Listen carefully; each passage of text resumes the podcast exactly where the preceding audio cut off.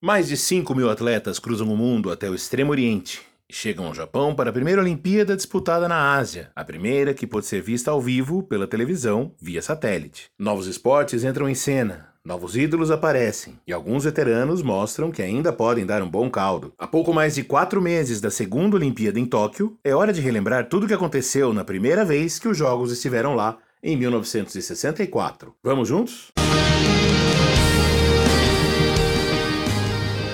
Começa agora o Olympicast, o seu podcast sobre esportes olímpicos.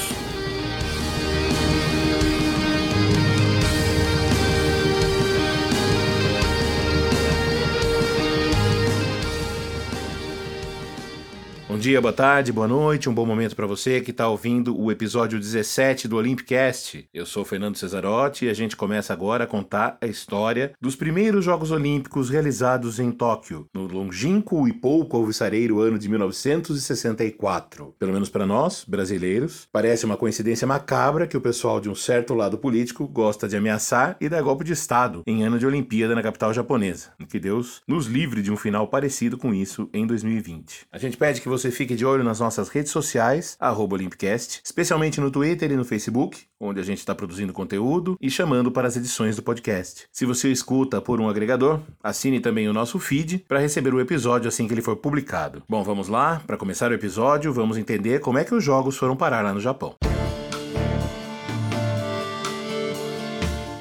A escolha nós contamos no episódio passado que Tóquio se candidatou sem sucesso à sede dos Jogos de 1960. Em 1959, em Munique, a capital japonesa voltou a apresentar sua candidatura, agora para 64, como parte de seu esforço de integração à comunidade internacional, além de mostrar sua capacidade de recuperação depois de ser parcialmente destruído na Segunda Guerra Mundial. O discurso foi convincente, e Tóquio saltou de 4 votos na primeira rodada da eleição anterior para 34, superando de cara os 10 votos para Viena, 9 para Detroit e 5 para Bruxelas. Para fugir do calor abafado e úmido do verão asiático, com direito a um risco maior de tornados, o comitê organizador atrasou um pouco a realização dos Jogos, marcando a competição para o período de 10 a 24 de outubro, já no outono. O atraso, entre aspas, permitiu que algumas obras de infraestrutura ficassem prontas a tempo, assim como a primeira versão do trem-bala japonês, ligando Tóquio a Osaka. Outra novidade foi a transmissão ao vivo pela televisão para o resto do mundo, ou pelo menos para parte dele, graças aos satélites Syncon 3 para os Estados Estados Unidos e Relay 1 para a Europa. Como a operação ainda era muito cara, foram apenas alguns trechos exibidos ao vivo, que totalizaram cerca de 5 horas e meia de transmissão para os Estados Unidos e 12 horas e meia para a Europa. Foram os jogos mais caros até então,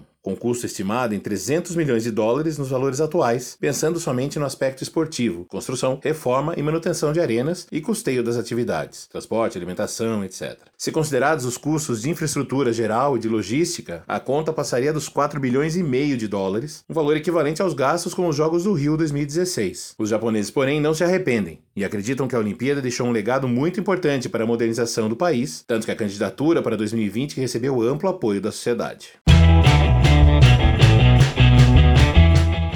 Os esportes. A lista de esportes olímpicos, que vinha congelada praticamente desde os Jogos de Berlim, ganhou duas novidades, ambas de muito apelo popular no Japão e que entraram no programa para ficar: o judô e o vôlei, que se tornou o primeiro esporte coletivo a contar com a participação das mulheres, com medalha de ouro para a seleção da casa. Elas também puderam disputar pela primeira vez uma prova múltipla no atletismo, o pentatlo, hoje substituído pelo heptatlo. Mas o percentual de mulheres nos jogos seguiu crescendo aos poucos. Foram 678, num total de 5.151 participantes, ou 13% dos atletas contra 11 em Roma. Também houve demonstrações de beisebol, sumo, kendo, que é uma luta japonesa com espadas de bambu, e de kyudo, uma versão oriental do tiro com arco. Em alguns combates de judô e de sumo, a Toshiba testou um novo sistema de transmissão em cores que foi limitado ao mercado doméstico. Quadro de medalhas.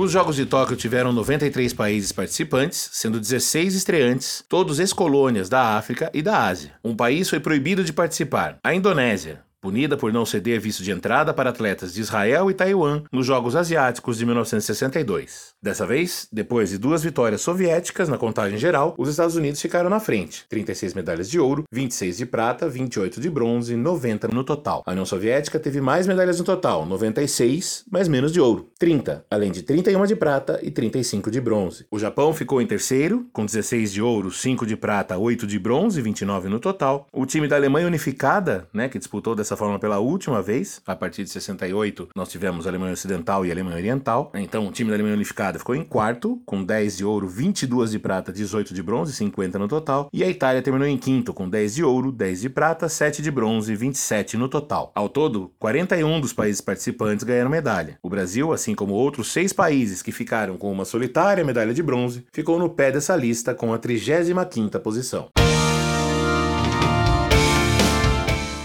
A Fera.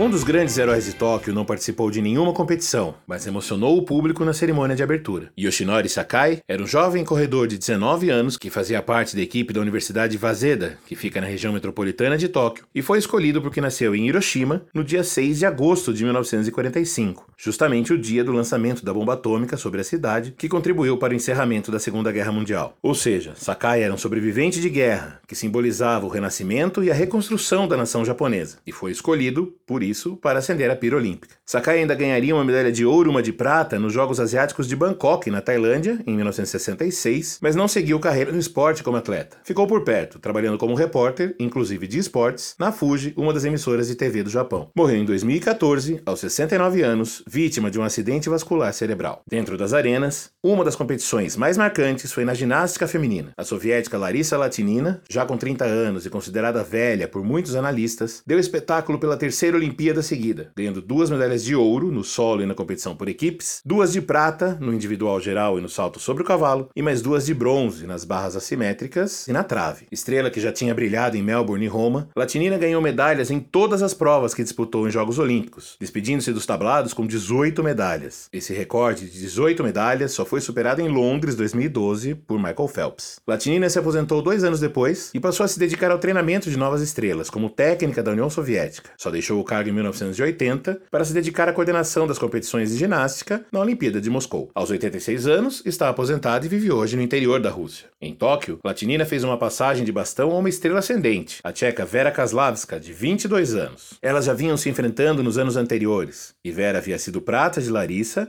na competição por equipes em Roma, 1960, mas os Jogos no Japão marcaram um momento em que a juventude de uma sobressaiu à experiência da outra. Vera voltou para casa com três medalhas de ouro, com destaque para a competição individual geral, aquela que determina a melhor entre todas as ginastas. Superou Latinina ainda na trave e no salto. Vera Kaslavska ainda ganharia mais quatro medalhas de ouro na cidade do México, inclusive o bi no individual geral, fechando seu cartel olímpico com 11 medalhas, 7 de ouro e 4 de prata. Mas no próximo episódio a gente conta um pouquinho mais sobre o que ela aprontou lá no México. México. Entre os homens, a ginástica viu a despedida de outro grande ídolo soviético, Boris Shaklin, de 32 anos, com direito ao título na barra fixa, sua sétima medalha de ouro desde Melbourne. Boris ganhou ainda duas medalhas de prata na competição por equipes e no individual geral e uma de bronze nas argolas, fechando o seu cartel olímpico com 13 medalhas, 7 de ouro, 4 de prata e 2 de bronze. Shaklin se aposentou aos 35 anos, ainda como membro da seleção, depois de sofrer um infarte e se tornou membro do Comitê Técnico da Federação Internacional de Ginástica. Diante de sua torcida, o Japão, que já havia surpreendido com ouro por equipes em Roma, assumiu o posto de grande força da ginástica masculina, ganhando cinco das oito medalhas de ouro em disputa, incluindo o bi por equipes. Na liderança do time japonês estava Yukio Endo, de 27 anos, ouro também no individual geral e nas barras paralelas. Outro grande colecionador de ouro em Tóquio foi o nadador norte-americano Dan Scholander, que faturou nada menos do que quatro provas. Lembrando que o programa era mais enxuto e havia só 10 eventos para os homens naquela Olimpíada. Scholander venceu os 100 metros livre e os 400 metros livre, além de fazer as pernas decisivas nos revezamentos 4 por 100 e 4 por 200. Só saiu sem o recorde mundial nos 100 metros livre, onde fez apenas o recorde olímpico. Dom deixou a natação depois dos Jogos no México, onde ganhou mais um ouro no 4 por 200, escreveu livros sobre os bastidores da natação e hoje vive no Oregon, no noroeste dos Estados Unidos, onde suas medalhas estão expostas permanentemente ao público. Por fim, não dá para não registrar o novo triunfo de Abebe Bikila, bicampeão na maratona, dessa vez calçado. Se bem que o tênis foi apenas um detalhe para o etíope que voou pelas ruas da capital japonesa e pulverizou o recorde mundial, marcando 2 horas, 12 minutos, 11 segundos e 2 décimos. Sem Roma, ele só disparou nos metros finais. Em Tóquio, ele chegou mais de 4 minutos à frente do segundo colocado, o britânico Basil Hitley.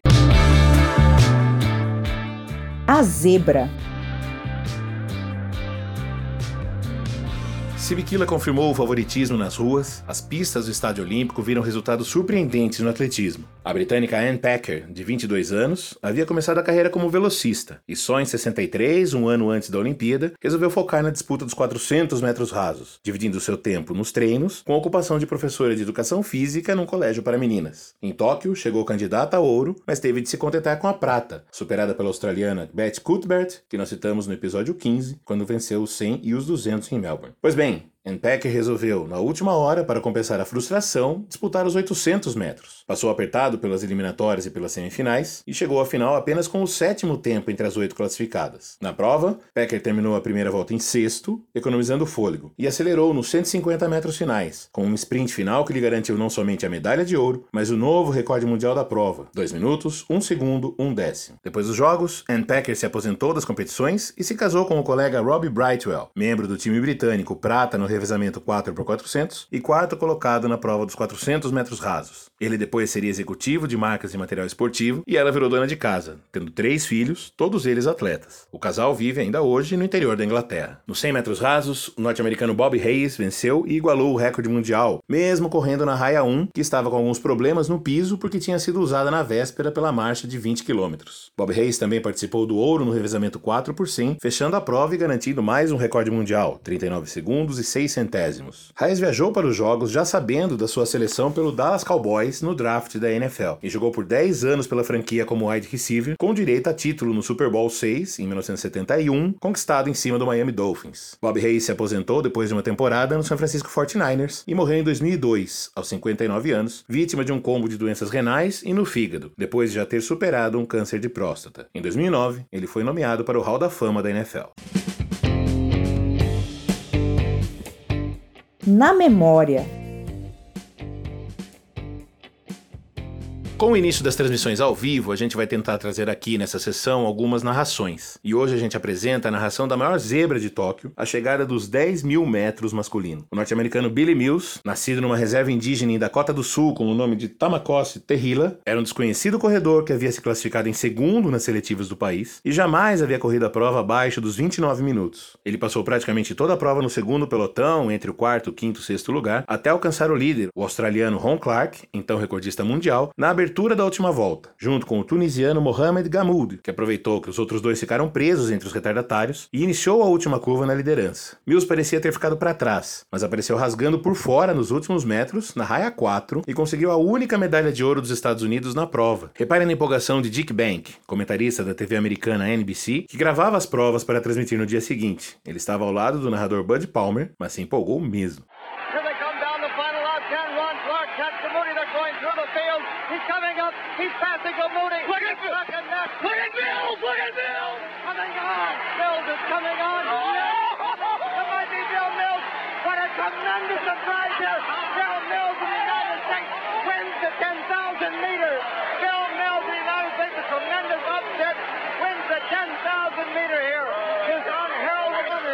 Por causa dos seus gritos, o comentarista Dick Bank acabou demitido da emissora. Anos depois, ele contou ao jornal San Diego Chronicle que quase não recebeu o salário pelo trabalho que realizou em Tóquio. Billy Mills, por sua vez, disputou ainda a maratona, ficando com o 14º lugar, cerca de 10 minutos atrás de Abebe Bikila. Depois de se aposentar, ele se tornou um ativista da causa indígena, criando uma ONG chamada Running Strong, que luta para que os povos nativos tenham autossuficiência e autoestima. Realiza esse trabalho até hoje, aos 81 anos. Em Los Angeles, 84, foi um dos ex-atletas escolhidos para entrar com a bandeira olímpica durante a cerimônia de abertura. Meu Brasil brasileiro. Ao todo, 68 brasileiros cruzaram o mundo para mais uma participação discreta do Brasil, que ganhou a medalha de bronze com o time masculino de basquete. A segunda seguida, um ano depois do bicampeonato mundial obtido no Rio de Janeiro. A terceira na história, lembrando que teve também um bronze em Londres, 48. Mas a última medalha do basquete entre os homens. O time que tinha Vlamir Marques, Amaury Passos, Rosa Branca, Mosquito e o Biratã começou mal, perdendo para o Peru por 58 a 50, mas venceu cinco dos seis jogos restantes na primeira fase, perdendo apenas para os Estados Unidos, e chegou às semifinais com o segundo lugar do grupo. Diante da União Soviética, o sonho da final ficou pelo caminho com uma derrota apertada, 53 a 47. O bronze saiu com a tranquila vitória sobre Porto Rico, 76 a 60. Os norte-americanos, mais uma vez, levaram o ouro contra os soviéticos na decisão, 73 a 59. No estreante vôlei, o Brasil levou apenas o time masculino, que tinha em quadro o futuro cartola Carlos Arthur Nussmann. No torneio em pontos corridos, com 10 seleções, o Brasil ficou em sétimo, com 3 vitórias e 6 derrotas. O futebol sem grandes estrelas, mais uma vez morreu na primeira fase. Nas disputas individuais, o Brasil ficou perto de medalha com o boxeador João Henrique da Silva, eliminado nas quartas e final do peso pena. No estreante judô, com o Ryofei Shiozawa, que venceu suas primeiras três lutas por Ippon, mas caiu também nas quartas. E no hipismo, com Nelson Pessoa, pai do futuro campeão olímpico Rodrigo Pessoa, que foi o quinto colocado na prova individual de saltos. Nossa estrela. O desempenho mais surpreendente do Brasil em Tóquio veio da única mulher da nossa delegação. A Ida dos Santos viajou sozinha, sem técnico, para disputar o salto em altura. Para economizar, sem grandes favoritos, o Brasil resolveu não mandar nenhum homem para as provas de atletismo. A Ida não ganhou nem sequer um uniforme para desfilar na cerimônia de abertura. Mesmo assim, com 1,74m, ficou com a quarta posição, apenas 4 centímetros abaixo da soviética Taisia Shentik, que marcou 1,78. Eu separei aqui um áudio de um documentário produzido em 2012, transmitido pela ESPN Brasil, em que ela ela conta como foi sua chegada ao Japão. Chegou na Vila Olímpica, você tem que preencher a ficha para poder você ser levada para o seu alojamento ou seu quarto. Então, para que fosse alojamento, eu tinha que preencher a minha ficha. Para as dirigentes, eu preenchia aquela ficha e elas apontavam, falavam e nada. Aí, quando elas apontavam lá embaixo, mais da folha, e cantou em inglês, parabéns para você, aí eu falei, bom, data do meu nascimento. Aí que eu atendi a data do meu nascimento. Foi só isso que eu fiz. Aí eles me levaram até o quarto, mostraram que aquele era meu quarto. Eram três camas, escolhi uma das três e ali eu fiquei. Olhar aquelas três camas vazias, né? Aí escolhi cada dia, vou dormir numa delas, né? Tem muita gente, né? O mundo todo estava aqui e eu estava só. Você treinar, andar de bicicleta, treinar, andar de bicicleta. Ô turista, como você vai, turista? Foi brasileiro, né? Rindo, brincando, chamando de turista. Porque eles acham que eu estava andando de bicicleta, passando de bicicleta na Vila Olímpica, né? Então eu era turista, né? Acho até que andar de bicicleta ajudou, né? Porque fez com que eu trabalhasse força, né? Eu não tenho sapato, como é que vai ser? Eu não tenho, como é que vai ser? Eu de bicicleta procurar o dirigente. Ah, ele está ali, ele está lá, está lá. Eu ficava andando pela Vila Olímpica, sentava, chorava e via as meninas que treinavam dentro da Vila Olímpia com técnico. E não era um técnico só. Eram três, dois, três técnicos. Um para ver a corrida, um outro para ver onde batia o salto e o outro para ver a finalização do salto. Com dois, com três técnicos, que eu sem nenhum técnico. A medalha sonhada por Aida viria quatro décadas depois, pelas mãos da sua filha Valesquinha, meio de rede da seleção feminina de vôlei, campeã em Pequim 2008. O mundo ao redor. A gente falou da ida, da participação brasileira, eu tinha dado uma pista lá no começo e agora a gente fala do mais importante, né? O Brasil disputou essa Olimpíada sob uma ditadura militar ainda fresquinha, instaurada em 1 de abril de 1964, ou seja, seis meses antes dos Jogos. Ditadura fruto de um golpe militar que resultou na deposição do presidente João Goulart e na posse do marechal Huberto de Alencar Castelo Branco. O regime começou caçando políticos de vários estados, como o governador de Pernambuco, Miguel Arraes, mas não mexeu a princípio nas entidades esportivas. João Avelange seguiu à frente presidente da Confederação Brasileira de Desportos, e o Major Silvio de Magalhães Padilha, que havia assumido no ano anterior a presidência do Comitê Olímpico Brasileiro, depois de uma passagem bem sucedida como chefe da organização do PAN em São Paulo, em 1963, ele foi mantido no cargo. Padilha, no entanto, não era uma unanimidade entre os militares. Alguns deles, seus colegas de formação na academia, né? Ele era um major, como falamos. Padilha até ameaçou que a delegação do Brasil não embarcaria para Tóquio se agentes da ditadura prendessem Valdemar Zumbano, tio de Ed Joffre, irmão de Ralph Zumbano, ambos ex-atletas olímpicos, um dos técnicos da seleção de boxe, que era afiliado ao Partido Comunista e acusado de subversão. Zumbano foi liberado para a viagem e a delegação então embarcou. Na descrição do episódio a gente coloca o link de uma matéria de 2016 da ESPN contando algumas das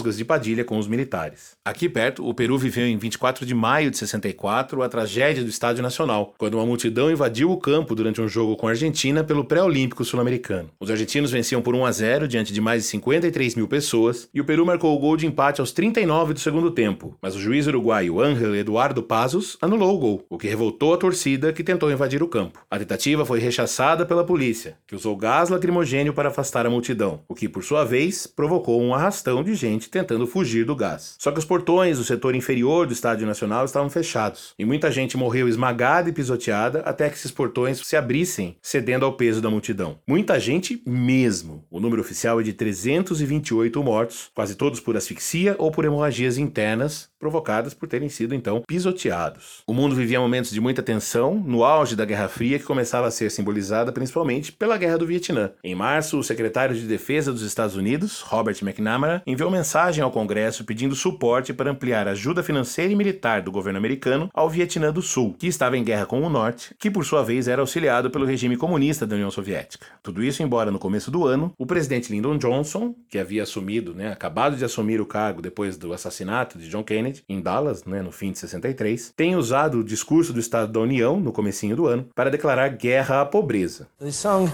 is called All My Loving. Close your eyes and I'll kiss you. Tomorrow I'll miss you.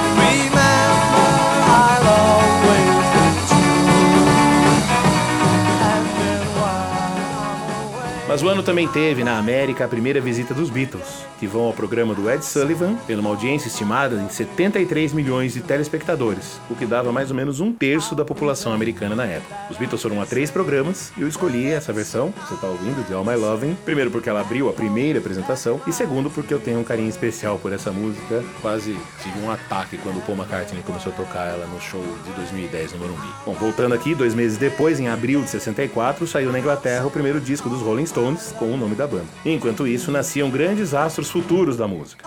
Em 23 de abril de 64 nasceu Andy Bell, cantor e principal compositor do Erasure. Em 26 de maio, o Lenny Kravitz, guitarrista, multi-instrumentista. E em 20 de julho, o saudoso líder do Soundgarden e do Audioslave, Chris Cornell.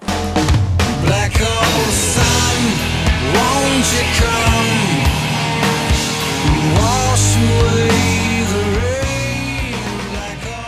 E é com Black Hole Sun, minha preferida do Chris Cornell, que a gente encerra o episódio 17 do Olympicast. Siga a gente nas redes sociais, eu peço mais uma vez, especialmente no Twitter e no Facebook. Assine também o nosso feed no seu agregador, para que o episódio apareça assim que estiver disponível. Eu sou Fernando Cesarotti, editor e apresentador desse programa. Tenho o apoio de Aleteia Vieira, que fez as vozes das vinhetas, do Vitor Benatti, que cuidou da identidade visual. A gente volta logo logo com informações sobre os jogos de 1968 na cidade do México. Um grande abraço, um beijo e até!